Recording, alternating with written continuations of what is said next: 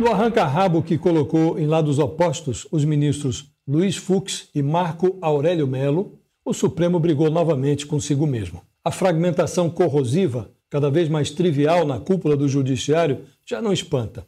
O surpreendente é que as Supremas togas discutem a sério a hipótese de adotar uma regra capaz de deter o processo de autocombustão em que se meteram. Para interromper o avanço do Supremo egocrático, no qual cerca de 80% das decisões são individuais, cogita-se jogar o julgamento de todas essas deliberações monocráticas automaticamente para os 11 ministros no plenário virtual da Corte. No intervalo de uma semana, despachos solitários seriam confirmados ou derrubados pelo plenário. Imagina-se que isso tornará mais estável e previsível o processo decisório do Supremo. A Constituição anota que o Supremo é um poder independente, mas a desenvoltura com que os ministros tomam as suas decisões, por vezes conflitantes, estilhaça a independência da instituição. O que se deseja é reinstitucionalizar o Supremo,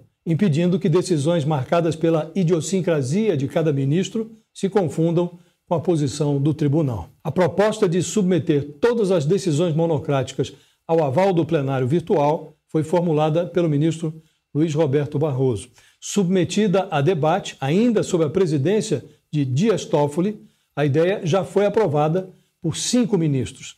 A votação foi interrompida por um pedido de vista de Luiz Fux. Basta mais um voto para que a nova regra entre em vigor. É difícil para o Supremo obter o respeito da sociedade se alguns dos seus ministros não se respeitam. A opinião pública não gosta do que não entende. No caso do traficante André do Rap, o que mais surpreendeu foi a rapidez com que a corte desfez a si mesma. No intervalo de oito horas, Fux, o novo presidente, mandou recapturar o chefão do PCC, que ganhara o meio-fio por ordem de Marco Aurélio, o novo decano. Partindo da mesma legislação, os ministros chegaram a decisões opostas.